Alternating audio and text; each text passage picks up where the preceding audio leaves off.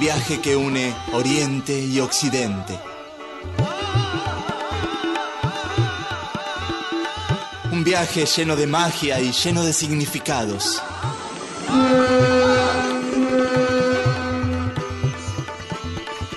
Esto es Oriente Express.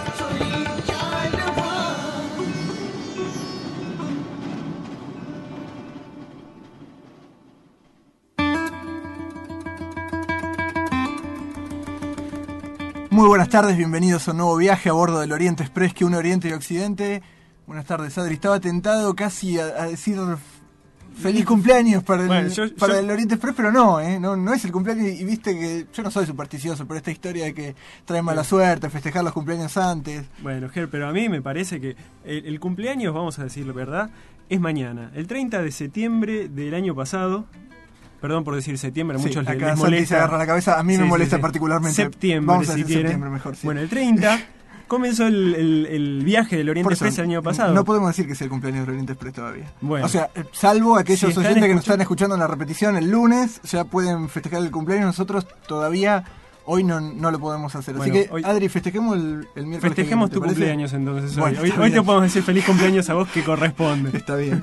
Pero festejamos el cumpleaños del Oriente Express el miércoles que viene, ¿te Dale, parece mejor? hecho, lo, hecho. lo posponemos para el miércoles Dale, que viene. entonces sorpresa para el miércoles que viene. Dale. ¿Qué tenemos para hoy? ¿Qué- ¿A dónde vamos a ir, Adri? ¿Qué Hoy volvemos a la recorrer? India, volvemos una vez más, para, eh, a través de una figura bastante conocida, eh, encontrarnos con ciertas ideas que quizás no, no, no son tan conocidas. La no violencia a través de la figura de Gandhi. Muy bien. Así Este, que Así que bueno, Queda hecha la propuesta, Adri, con rumbo al, al- al pensamiento, eh, a las ideas y a la biografía de Gandhi. Hacia ahí va el programa de hoy, así que si estamos todos listos para partir, partimos. ਅਤੇ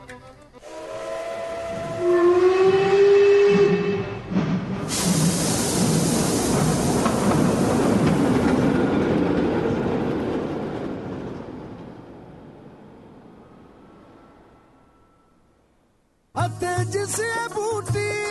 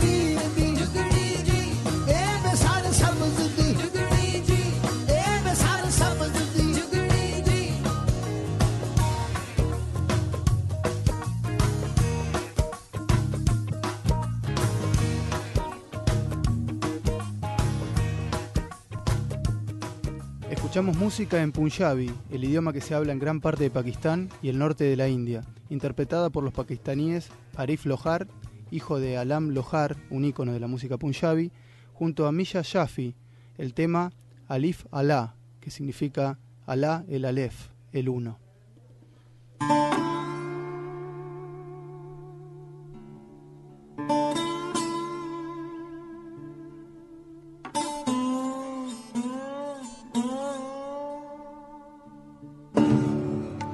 Tren ha partido para llevarnos a lugares sorprendentes, para descubrir historias, costumbres, música y poesía de regiones que aún no son desconocidas. Subite al Oriente Express.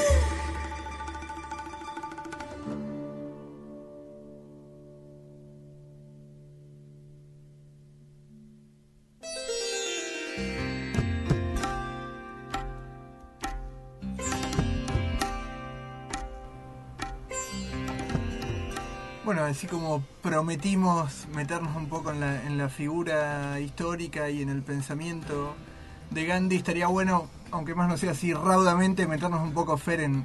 en Como una breve síntesis, En ¿no? contexto, sí, dónde lo situamos contexto. históricamente, el lugar, etcétera, a Mohandas Gandhi. Dentro de muy poquito les cuento se cumple el cumpleaños, sería eh, su, su nacimiento. Gandhi nace el 2 de octubre de 1869 en la ciudad costera de Porbandar, que es distrito de Gujarat. Este era como un minúsculo principado. Y algo para destacar, ¿no? Que su padre era el primer ministro de Porbandar, de ese lugar.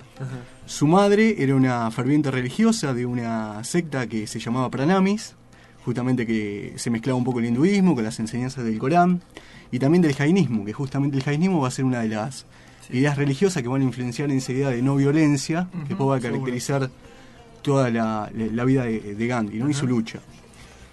En septiembre de 1988 va a viajar a Londres para estudiar abogacía y se va a quedar más o menos hasta el año 1900 1891, perdón. Y va a descubrir a Oriente a través de Occidente. Luego, en el año 1893, viajas a Sudáfrica, en donde pensaba, les cuento que pensaba irse por un mes y se quedó 22 años. Eh, en el año 1904, Vale decir por qué se quedó. Sí. O sea, ¿cuál fue su, su motivación motivo para, quedarse en- Fue donde empezó a, a- a sentirse muy, muy conmovido por la- las circunstancias de los hindúes en, en Sudáfrica, por el por la digamos por la discriminación, por eh, Sí, las la- las desigualdades. leyes, las desigualdades que, Sí, que ya seguro, estaban digamos, totalmente toda- aceptadas. toda la, la labor pública de Gandhi, lo más conocido que él realizó en la India, de alguna manera fue germinando y fue creciendo en ese en ese tiempo. Exacto. Primero en Londres, pero por ahí más en, en- en Inglaterra, más al nivel del- de los pensamientos, de las ideas, pero ya más en contacto directo con esa, con esa realidad y pensando en incidir de manera activa en esa realidad, más en este periodo de 22 años que Gandhi pasa en Sudáfrica, ¿no? Claro, fue como el preámbulo de todo lo que sucedió luego en India. Sí, él va a volver a India en el año 1915, donde ya era una figura y se lo consideraba como Mahatma, que quiere decir un alma grande. Y bueno, y simple- va a morir el 30 de enero de 1948, pero bueno, entre esta breve lapso sí, sí. hay un montón de cosas que pasaron. Sí, me, me- me quedaba con lo que decías al comienzo, Fer, esto de que estando en Occidente, como que Gandhi redescubre Oriente, ¿no? Exactamente, porque Gandhi se encuentra con lo que sería el, el texto que más lo influiría, o según él, según en su propia Sí. biografía dice, que es el Bhagavad Gita. Este, recién en Londres descubre el Bhagavad- Bhagavad Gita y donde empieza a hacerse a la idea de la no posesión, de la igualdad, de ciertas circunstancias que son necesarias eh, para, para seguirlo a él, digamos, para seguir a- al... Sí, de hecho él, él confiesa haber sufrido como una suerte de, de- de incomodidad en esta, su, su autobiografía de la- a la que se estaba refiriendo Adri, recién una cierta incomodidad al encontrarse en un país extranjero, digamos, y que los nativos de ese lugar, los, in- los- algunos ingleses interesados y que habían estudiado eh, eh, en la materia, le preguntaran, digamos, como que tuvieran la suerte, estamos hablando de fines del, del- del siglo XIX, por ahí no era tan común como es hoy en día estar en contacto con gente de, de- de lugares diversos y lo querían interrogar, le querían sacar información Sí. de, de primera mano, de, primera agua, de, acerca de la cultura de la India, de los textos sagrados de la India, y Gandhi tenía bastante poco, parece, para, para decirles. Entonces, un poco movido a partir de esta, de esta, de este requerimiento externo es que él se reencuentra con, con- con esos textos, digamos, saliendo de, de Oriente y viajando a Occidente, él se reencuentra con, con los textos sagrados del Oriente. Exactamente, y, además del Bhagavad Gita, se encuentra con eh, otros textos que lo han influenciado, sobre todo también las enseñanzas de Cristo. Tanto que ha llegado a, a dudar si seguir al hinduismo o al cristianismo. Eh, a ese punto lo, lo influenció sobre todo el discurso eh, que trata acerca de ofrecer la otra mejilla, el discurso del Monte de los Olivos. Eh, y entre los textos de Cristo, de del Gita, el Tolstoy y eh, de budismo también, logró hacer como su propia... eh, Sí, doctrina. doc- claro, una especie de confluencia idea. de ideas Tal cual. que formaron su accionar de lo- del, del resto de su vida. Una síntesis de idea que se transforma en una acción y en una militancia, valga la, la- la- la palabra militancia por ahí en otro término, ¿no? Una militancia que tiene que ver con la acción del, del trabajo y de poder ayudar a una comunidad y el arte de gobernar, sobre todo el arte de gobernarse a sí mismo. Exacto. Quien se gobierna a sí mismo eh, va a poder gobernar, a, a- a- a la- o sea, no gobernar en, en términos como uno lo entiende en No, no, Occidente, sino de eh, pautar o poner las pautas para liberar al hombre de las injusticias. Las injusticias que tienen que ver con eh, no conocer la verdad, que tantas veces hemos eh, hablado, Sí, ¿no? además desde el punto de vista estratégico, digamos, el, eh, analizar la, la- la acción, la actividad pública, digamos, para no decir solamente política, porque es- se da en varios planos, pero la actividad pública de Gandhi, necesariamente uno tiene que entender esto, porque lo que él planteó es algo muy antiguo y también muy, muy común y muy conocido en Oriente, el mismo, el arte de la guerra, el libro de Sun Tzu siempre hablaba de que los, los, verdaderos guerreros primero ganaban la, la batalla y después iban al campo de batalla, después la entablaban. Y lo que Gandhi proponía era precisamente que cada una de las personas que formaba parte de su, de su revolución, en este caso como nosotros la, la llamaríamos, primero se venciera a sí mismo. Digamos, una vez que ellos habían logrado vencerse a sí mismos, vencer los deseos, las expectativas, eh, to- todo el- los temores Eh, que los tenían, apegos. etcétera, después la, la victoria en el otro plano esta- estaba asegurada porque no, no podía haber nada del otro lado a lo cual ellos le, le temieran. Entonces el, el enemigo era un enemigo siempre débil, porque ni siquiera la propia vida de los que participaron junto, junto a Gandhi era, era algo a lo cual las personas se, se apegaran, ¿no? Y trabajar la ira, la ira de quienes te- en ese momento los doblegaban, o sea, trabajar la ira y ese odio hacia el otro que maltrata y que oprime, ¿no? En este caso el gobierno eh, inglés como, como un imperio. Vamos a, a, digamos, a mencionar la idea sobre la cual se basa eh, toda esta concepción, que es una idea que, como decías vos, Ger, ya la era antigua, anterior a, a Gandhi, el ahimsa. Seguro. El ahimsa es el fundamento de lo que él, eh, lo, lo que Gandhi acuñó como satyagraha. El ahimsa, el ahimsa es eh, la no violencia, que significa, eh, por oposición, digamos, hims significa el deseo de matar, y ahimsa es la oposición, es la negación. La ausencia de No deseo. matar. Eh, de- sería eso, el No solo carente, no matar, sino claro, no tener El deseo. el el deseo de carente matar. del deseo de matar. Pero Gandhi lleva este concepto a una instancia mayor, a satyagraha, que literalmente significaría aferrarse a la verdad, que se compone por satya, que es verdad, y agraha, que es esfuerzo. Entonces es una idea como superadora, es el esfuerzo por descubrir, por obtener, por aplicar la verdad. ¿Mm? Y esa verdad tiene que ver con lo que vos eh, decías, Fer. Esa verdad es encontrar el, el, eh, transformarse, transformar el exterior porque uno se transforma adentro mismo. ¿No? Porque la ira, reconocer que los opuestos están dentro de uno, que el enemigo no está afuera, que la ira, el odio, todo eso no, no está afuera en el enemigo, sino que está dentro de uno. Cuando uno no, no actúa ese, eh, esas cosas, entonces eso transforma también el exterior. Y además tuvo algo muy que para mí es muy valioso de, en su en su en su lucha, en su en su doctrina, en su enseñanza Gandhi que es que fue haber puesto digamos su propio su propia vida y su propio cuerpo al, al, al- al servicio servicio, digamos, respaldar las cosas que él decía con sus propias acciones, digamos, son repetidas las historias de largos momentos en los que Gandhi ayunó para que se para que se obtuviera determinada cosa, en los momentos en que él Fue encarcelado muchos, fue muchas encarcelado, veces. digamos, él sufrió, digamos, y puso su propio su propio cuerpo como respaldo de, la, del- de, lo- de aquello que del mensaje que él daba. Digamos, el mensaje no era un mensaje para que otros hicieran Funcionaran. algo, sino que él él se proponía como como punta de lanza, como cabeza de, de lo que decía y estaba dispuesto a sostenerlo hasta hasta las últimas consecuencias, porque en varios de estos ayunos y de estos encarcelamientos estuvo estuvo al, al borde de la muerte. Entonces, digamos que desde ese punto de vista, el, digamos, el, el- el liderazgo, si se puede decir, que él ejercía, era fuerte y era, y era, y era entendido de manera, de manera clara porque, porque él mismo se sometía a, la- a la- a- a las reglas que... Y hay que varias, decía, ¿no? varias anécdotas que, que ejemplifican ¿no? este desapego por su propio cuerpo en principio, Ujú. por sus propias circunstancias, para eh, poder demostrar o dar a la... Digamos, lo que hacía era desnudar la verdad.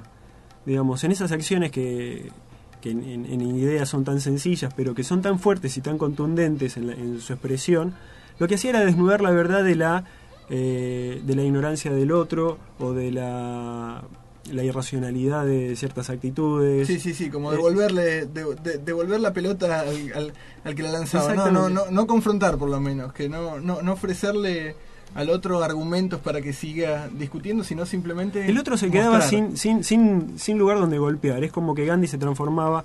Vamos a dejar de hablar de Gandhi porque esta es una idea también superadora. Sí, es, sí. es algo que, que él mismo decía, hay que llevarlo que es a. muy anterior a, a Gandhi. Exacto, Oriente, hay que llevarlo a, a la- a lo personal y a la práctica cotidiana.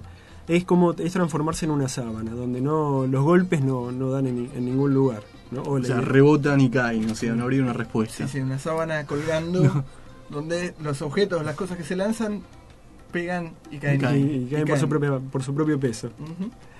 Eh, quería contar una historia de, en, en este sentido de, lo, de la parte personal de, de Gandhi, donde se manifiesta este el satyagraha. Sí, para no reducirlo nada más Para que la actividad reducirlo- política o pública de Exacto, Gandhi. porque parece, si no se queda muy, muy lejano, queda en, en- en- Sí. en el las contexto de grandes un- cosas, las ¿no? grandes historias.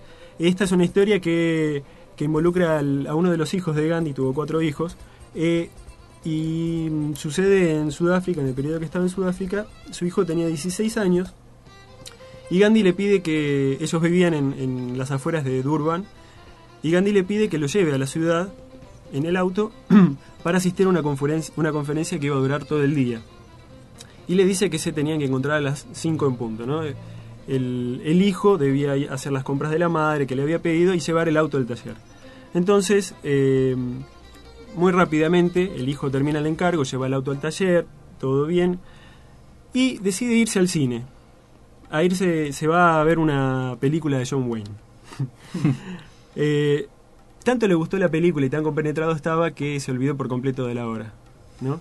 Y cuando supuestamente tenía que estar eh, yéndolo a buscar a Gandhi, a su padre, estaba todavía en el cine. Cuando sale, se da cuenta, busca el auto y llega una hora después. Entonces Gandhi le pregunta, ¿pero por qué llegas tarde?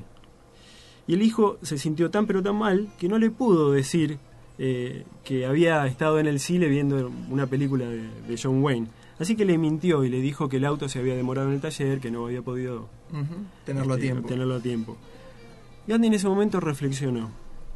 Algo no anda bien, dijo. Algo no anda bien en la manera como te he criado, puesto que no te he dado la confianza de decirme la verdad. Voy a reflexionar qué es lo que hice mal contigo. Voy a caminar las 18 millas a, a la casa y voy a pensar sobre eso.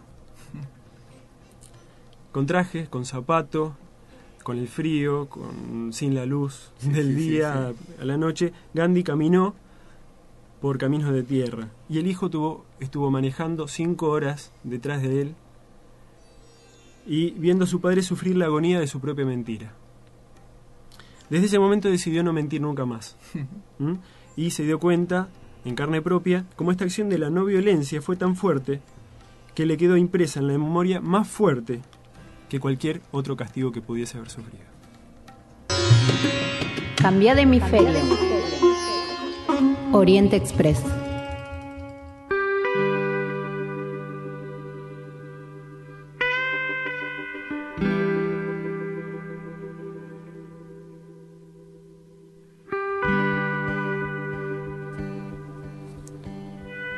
Gandhi ha sido visto desde nuestra perspectiva como una figura revolucionaria, creador de una forma novedosa de acción política. Sabemos que ninguna revolución es posible sin un fuerte arraigo en el pueblo. La idea de la no violencia que Gandhi proponía prendió tan fuertemente en hombres y mujeres de la India porque se trataba de un pensamiento muy cercano para un oriental. Gandhi no inventó una manera de actuar, sino que volcó una actitud típicamente oriental al campo de lo político. Millares de indios oprimidos, personas desvalidas, sin posesiones materiales, sin armas, sin organización de ningún tipo, frente al opulento imperio británico representaban la imagen más fiel de la debilidad, la batalla más desigual que se pudiera imaginar.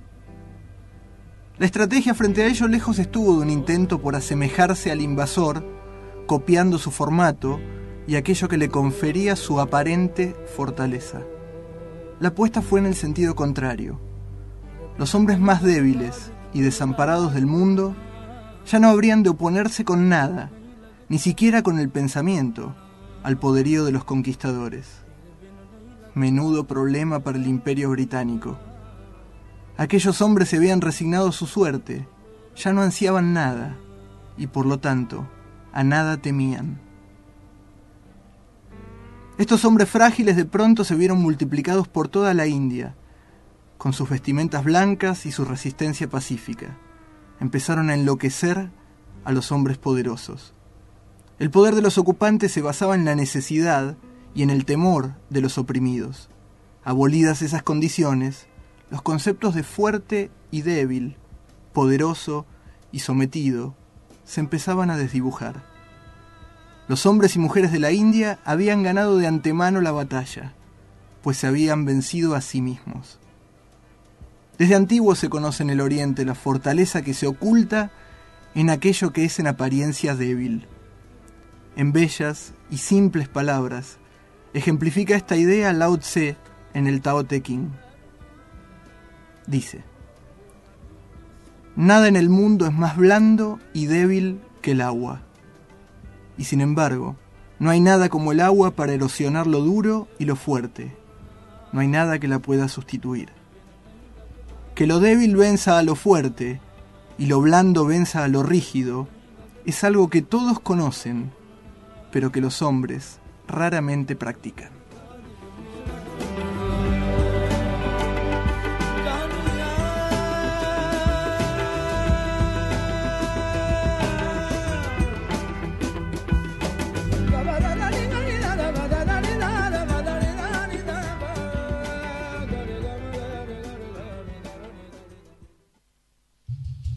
Esto es Oriente Express.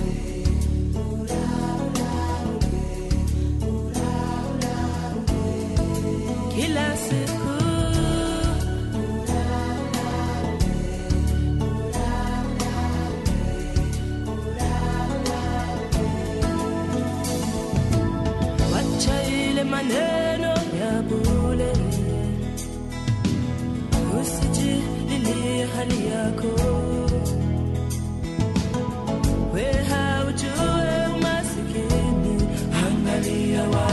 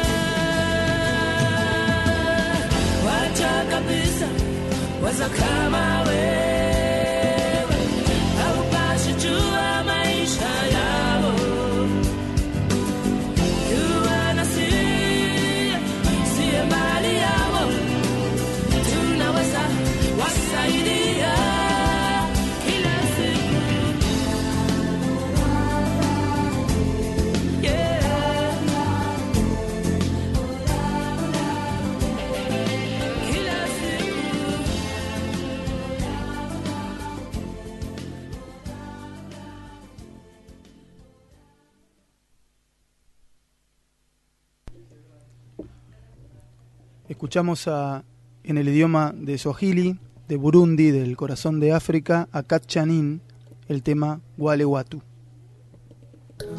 ¿Cómo imaginas a la India? mucha gente, gente tranquila, eh, con mucha desigualdad social, pero en general gente como tranquila y honesta.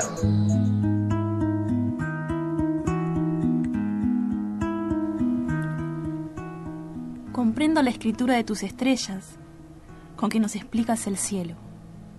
Comprendo la fluida redacción de tus ríos y el idioma, idioma soñador del humo, en donde se evaporan los sueños de los hombres. Yo entiendo, Señor, tu mundo, que la luz nos describe cada día con su tenue voz. Y beso en la luz la orilla de tu manto. El viento pasa enumerando tus flores y tus piedras. Y yo de rodillas te veo en la piedra y en la flor. A veces pego mi oído al corazón de la noche para oír el eco de tu corazón.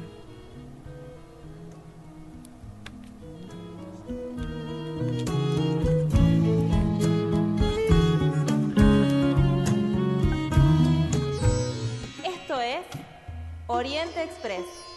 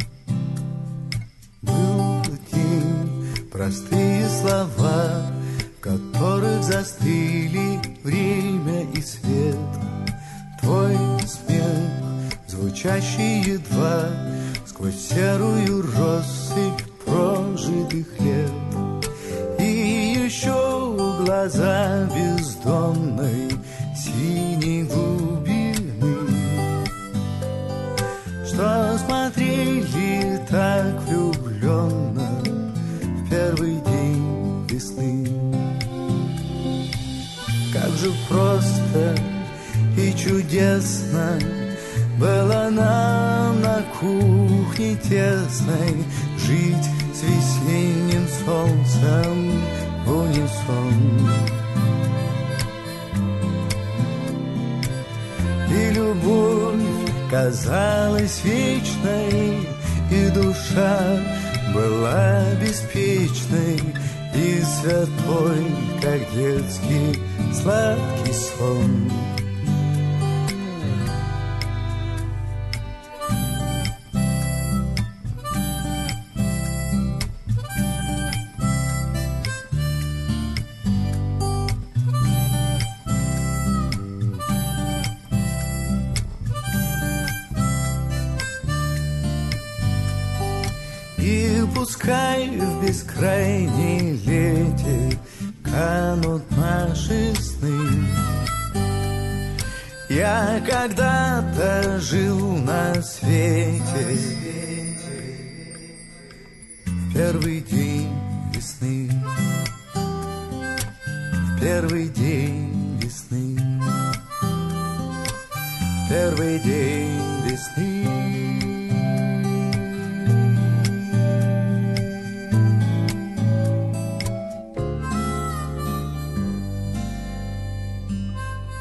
Escuchamos en idioma ruso a Sergei Trofimov, también conocido como Trofim, desde Moscú el tema Primer día de primavera.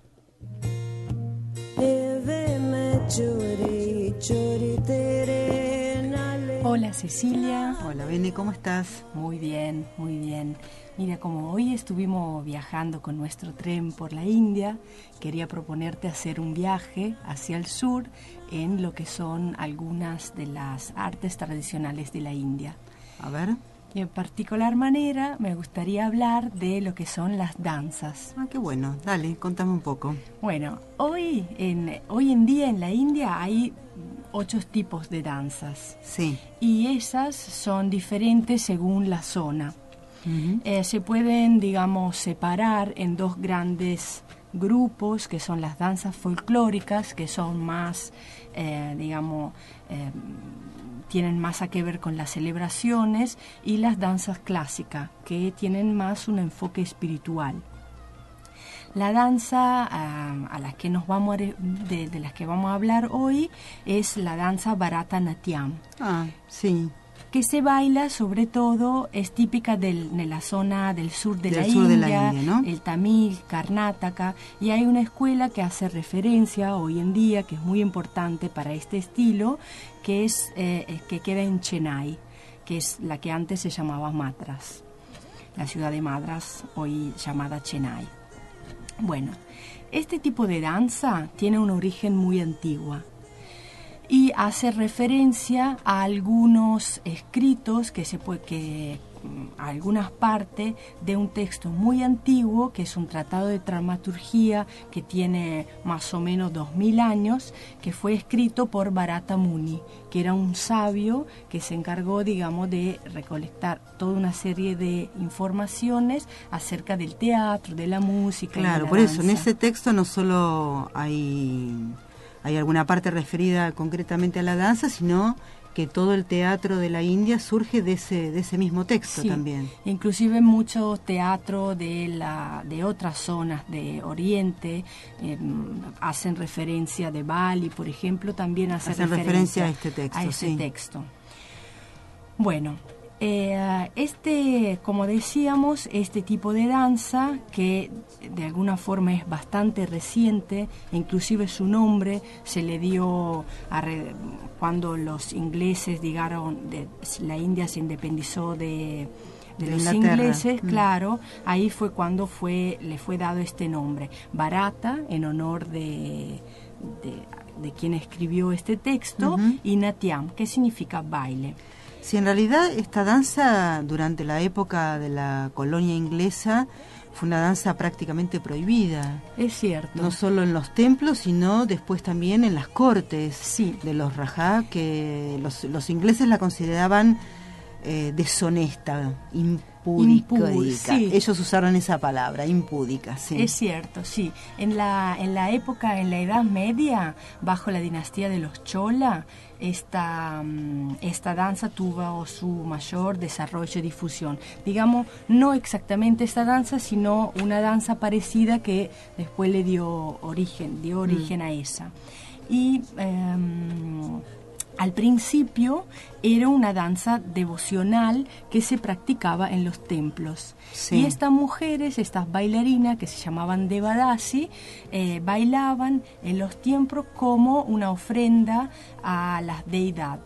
Y junto a la música el canto era como una forma, digamos, de una ceremonia que además de una ceremonia sagrada que además de, de ser una ofrenda estaba concebida para elevar al espectador a una comprensión más profunda de la realidad.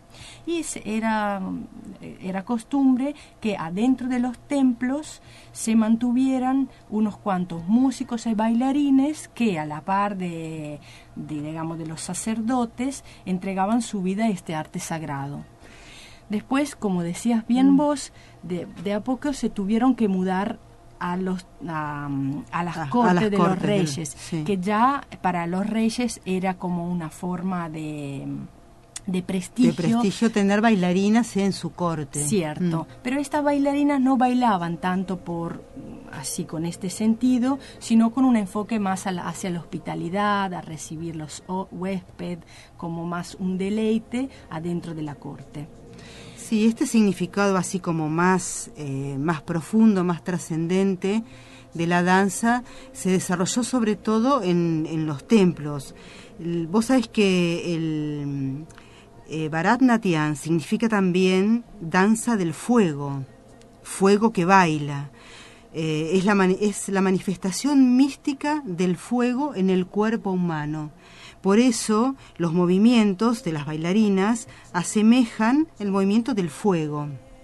Sí, es una danza que se puede, digamos, incluye todo el cuerpo. No se trata solamente de movimientos, sino también la, la expresión de la cara, los movimientos de la mano, que son formas muy delicadas, que se llaman en el antiguo sán- sánscrito, Son son mudras, mudras. sí. Son como gestos muy particulares y también esta técnica, a pesar de, de- de su delicadez y de su belleza, implica una devoción y una forma de trabajo muy dura. Las bailarinas empiezan a trabajar y a entrenarse a esa danza desde chiquitas. Desde muy pequeñas, sí, tres o cuatro claro, años. Sí. ya ahí son como en, iniciada a este, a este arte. Sí, tienen algunas, algunas cosas bien características que, eh, que es el- los golpes de los pies en el piso, las posturas lineales y simétricas del cuerpo. Ah, Son dos triángulos perfectos, de la cintura hacia arriba y de la cintura hacia abajo con los gestos que hacen con las piernas. Los movimientos de la cabeza y de los ojos son bien particulares de esta danza clásica y las historias que se cuentan son casi todas historias de la mitología hindú, donde eh, algunas de estas historias tienen que ver con la danza del de uno de los supremos bailarines hindúes que es Shiva. Simboliza la danza de Shiva, donde eh, por un lado se oculta, por el otro se revela, y en este juego de ocultarse y de revelarse eh, entra el, juego de manifestar la realidad del universo.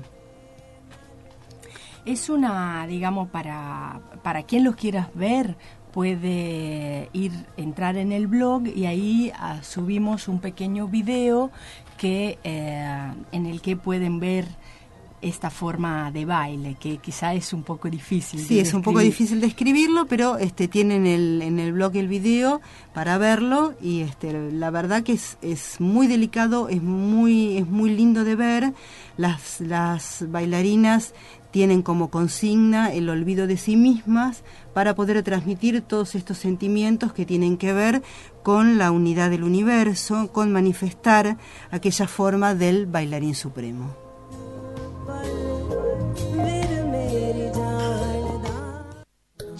¿Qué sabes de la India?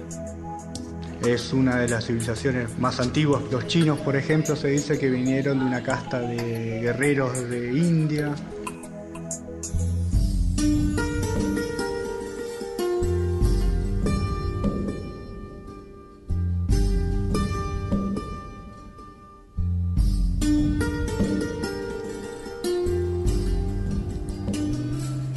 Sí, Bene, estuvimos leyendo el otro día el Mahabharata.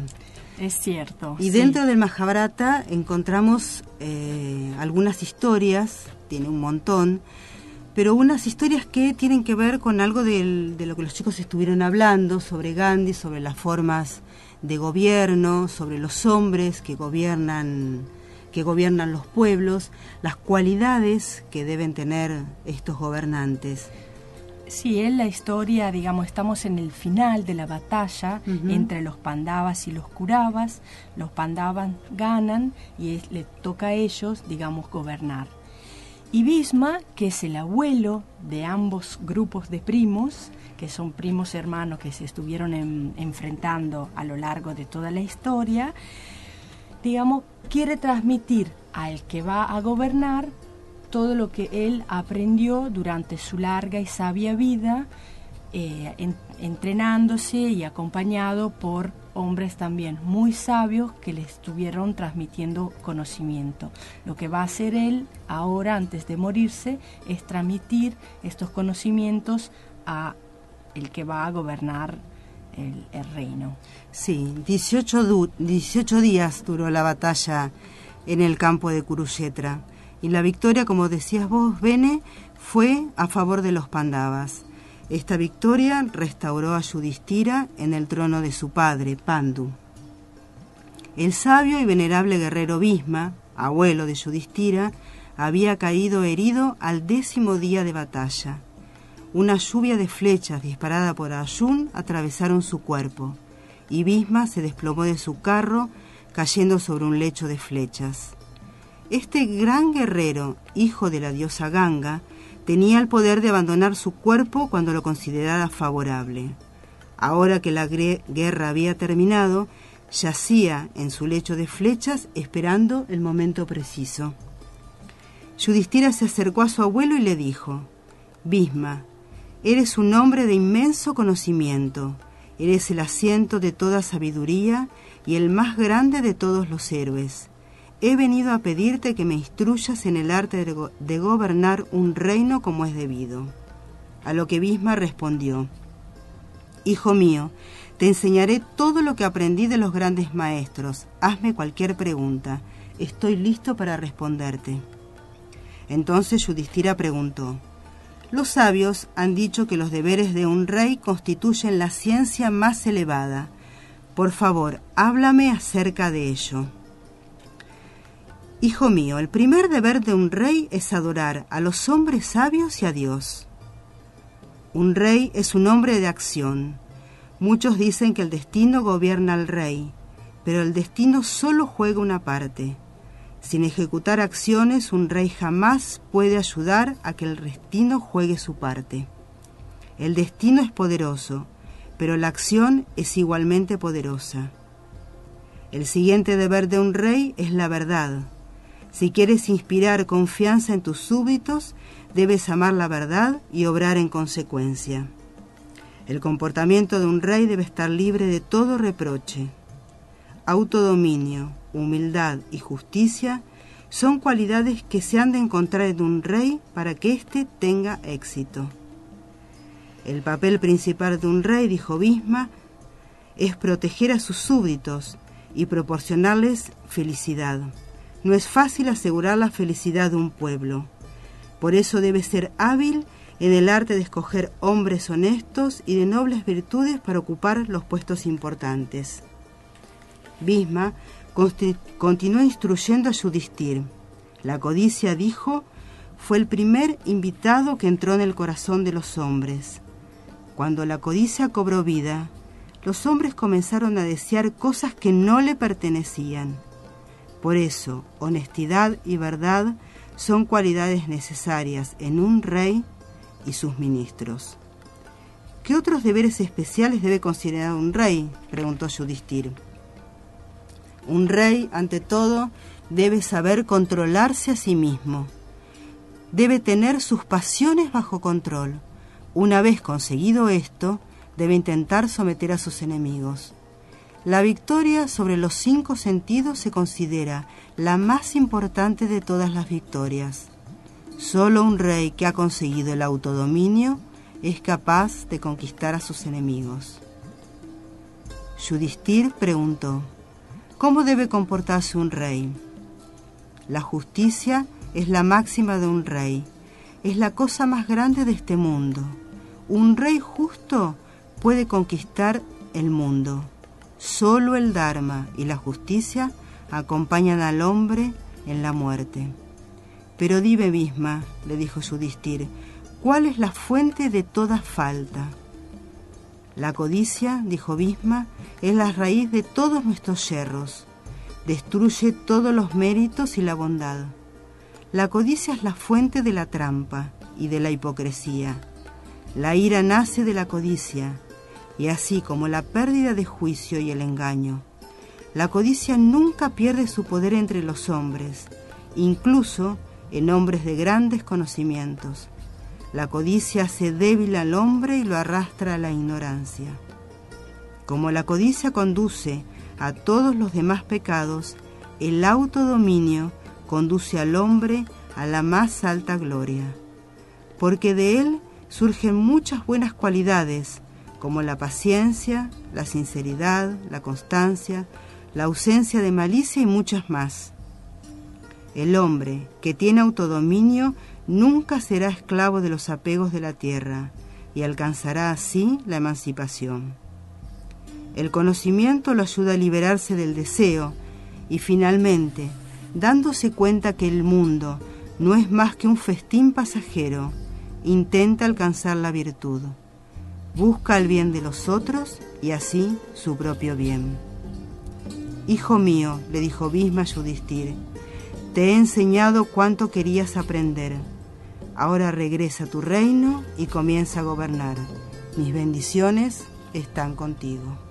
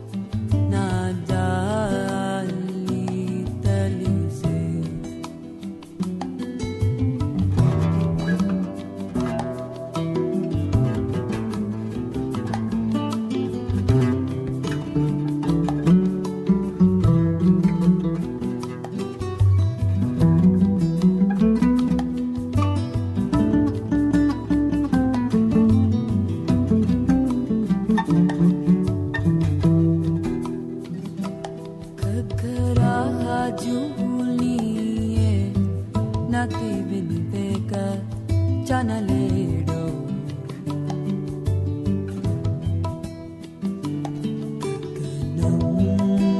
निखिलकु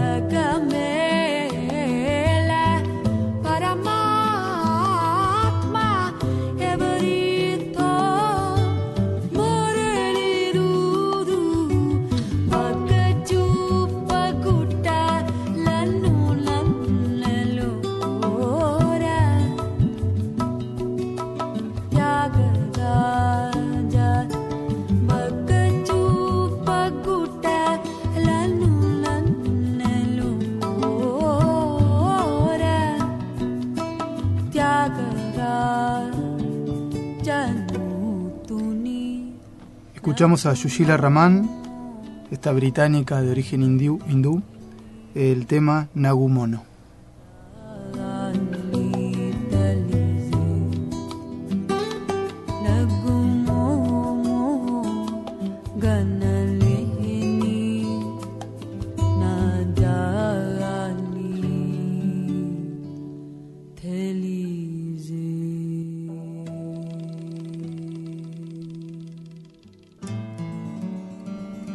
Bueno, y así termina este nuevo viaje del Oriente Express.